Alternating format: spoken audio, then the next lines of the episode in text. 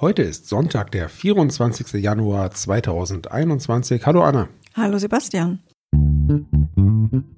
Was geschah heute, vor einem Jahr, vor 10, 50 oder 100 Jahren? Was geschah vor Jahr und Tag?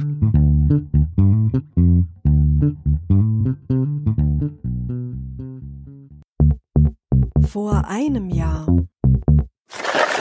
Am 24. Januar 2020 wird gemeldet, dass der frühere SPD-Vorsitzende Sigmar Gabriel Mitglied des Aufsichtsrats der Deutschen Bank werden sollte. Man habe den 60-Jährigen für das Gremium vorgeschlagen, teilte die Bank mit. Bei der nächsten Hauptversammlung im Mai sollte sich Gabriel den Aktionären stellen und wie geplant wurde er dann dort auch gewählt. Sigmar Gabriel gehörte dem Kabinett von Bundeskanzlerin Angela Merkel in verschiedenen Funktionen neun Jahre lang an.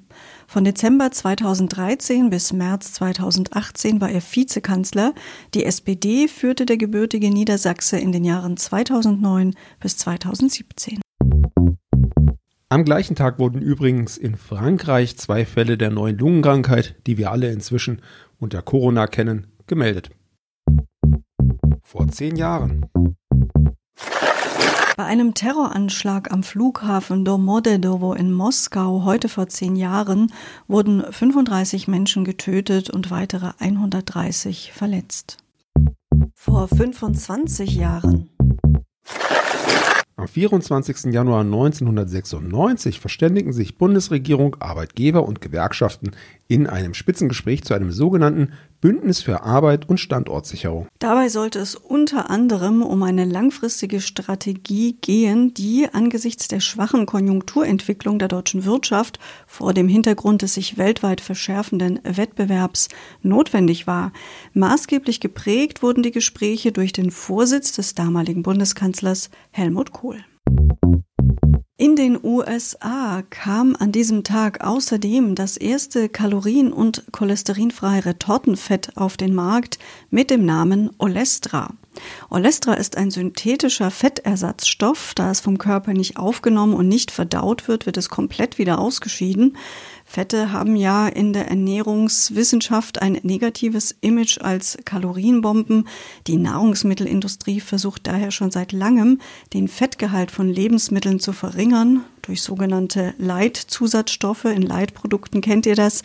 Dies ist aber bei frittierten Produkten wie etwa Pommes oder Kartoffelchips sehr, sehr schwierig, da hier für den Herstellungsprozess sehr große Mengen von Fett benötigt werden. Olestra wurde schon 1968 durch Forscher von Procter Gamble synthetisiert und dann am 24. Januar 1996 nach jahrelangen Bemühungen der Firma wurde es zugelassen zur Verwendung in Lebensmitteln. Zunächst auf bestimmte Produkte beschränkt, Snacks wie Kartoffelchips oder Tortilla-Chips und in Europa aber nicht zugelassen. Genau, denn bei Experimenten mit Ratten hat sich gezeigt, dass die Aufnahme von Olestra zu einer dauerhaften Gewichtszunahme führt.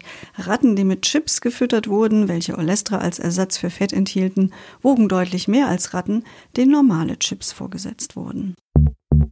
Vor 50 Jahren und je weiter wir in der Zeit zurückreisen, desto mehr Geburtstage tun sich auf. So auch am 24. Januar 1971, als Reimer Bustorf geboren wurde. Reimer Bustorf ist ein Musiker und Geschäftsführer des Labels Grand Hotel Van Cleef. Ihr kennt ihn vielleicht auch als Mitglied der Band Catcar, die er 2001 zusammen mit Markus Wiebusch gründete. Zur Veröffentlichung ihrer Platten gründete er außerdem 2002 zusammen mit Markus Wiebusch und Thies Ullmann von Tomte das Independent-Label Grand Hotel van Cleef. Und auch am 24. Januar 1971 treffen die ersten Aussiedler aus den ehemaligen deutschen Ostgebieten in Deutschland ein. Grundlage dafür waren die Vereinbarungen im sogenannten Deutsch-Polnischen Vertrag. Vor 75 Jahren. In Baden-Baden richtete am 24. Januar 1946 die französische Besatzungsmacht den Südwestfunk ein. Die Rundfunkanstalt stand vorerst unter ihrer direkten Kontrolle, später übernahm es das Land. Ja, und so gingen die Tage dahin und die Jahre und Ende der 90er Jahre fusionierte der Südwestfunk dann mit dem Süddeutschen Rundfunk zum Südwestrundfunk, heute unter dem Kürzel SWR bekannt. Vor 100 Jahren.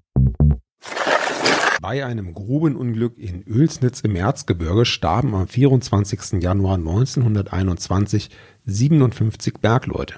Bei der sogenannten Schlagwetterexplosion entzündeten sich Gase unter Tage und führten zu einer Detonation.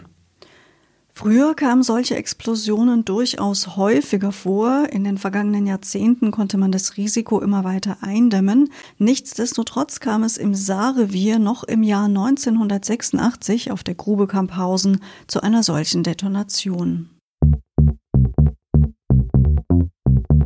Damit endet die aktuelle Woche. Wir freuen uns, wenn ihr den einen oder anderen Tag mit an Bord wart, freuen uns auch, wenn ihr nächste Woche wieder dabei seid.